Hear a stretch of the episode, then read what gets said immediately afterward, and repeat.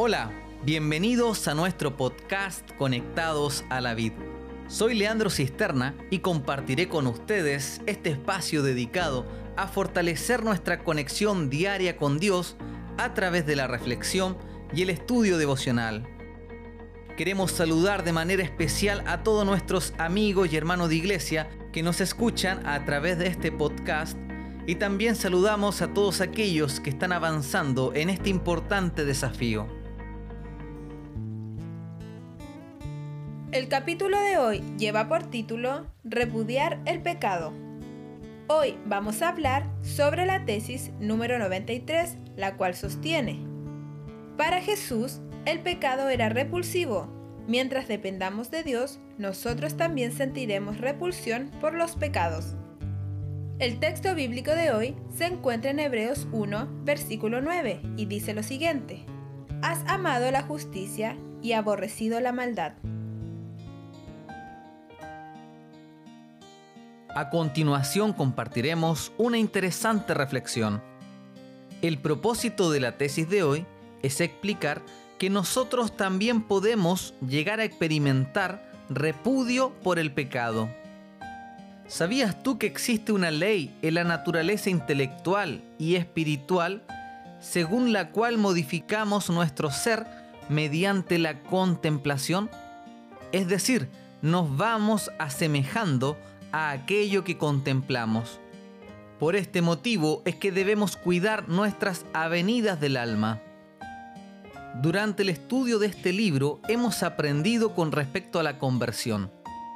Y uno de los cambios finales que produce esta obra en el ser humano es que éste llega a asemejarse a Cristo. Mientras más contemplamos a Cristo, más semejantes seremos a Él. Dentro de las características de Cristo que pueden ser transmitidas al ser humano mediante la contemplación, se encuentra una que es bastante particular, la repulsión y rechazo por el pecado.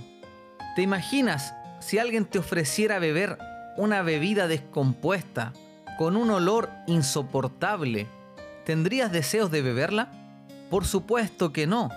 Ni siquiera serías tentado a beberla, sino todo lo contrario, te produciría rechazo. De acuerdo al texto bíblico que leía Gaby en un principio, el autor de Hebreos, refiriéndose a Cristo, dice que amaba la justicia, pero aborrecía la maldad.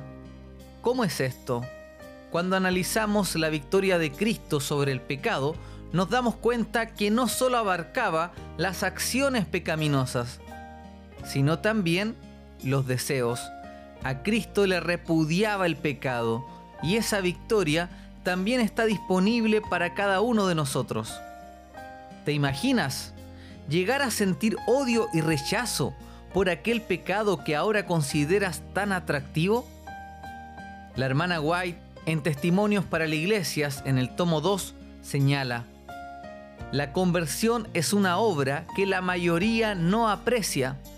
No es cosa de poca monta transformar una mente terrenal que ama al pecado e inducirla a comprender el indescriptible amor de Cristo.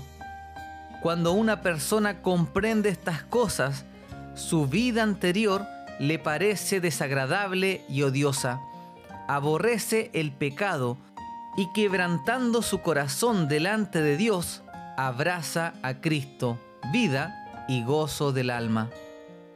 Si te das cuenta, la restauración del ser humano es un milagro de transformación que produce no solo cambios de hábitos y acciones, sino principalmente cambios en nuestros gustos y deseos. Ahora amamos lo que antes rechazábamos y lo que antes nos parecía atractivo, ahora es desagradable. Esta nueva realidad solo es posible en la medida en que nuestro relacionamiento con Cristo vaya en aumento en la medida en que nuestra permanencia en Él sea más constante. En el deseado de todas las gentes leemos lo siguiente, cuando conozcamos a Dios, como es nuestro privilegio conocerle, nuestra vida será una vida de continua obediencia. Si apreciamos el carácter de Cristo, y tenemos comunión con Dios, el pecado llegará a hacernos odioso. Qué interesante es esta cita. Te pregunto, ¿te gustan los pecados o los encuentras desagradables y odiosos? La diferencia se descubre cuando llegamos a conocer a Dios como nuestro privilegio conocerle. No se llega a odiar el pecado cuando uno se esfuerza por odiarlo.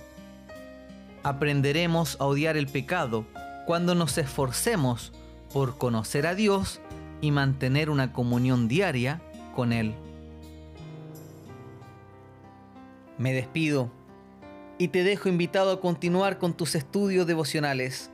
También te invito a participar de nuestra cadena de oración todos los días a las 7 de la mañana y también a las 7 de la tarde.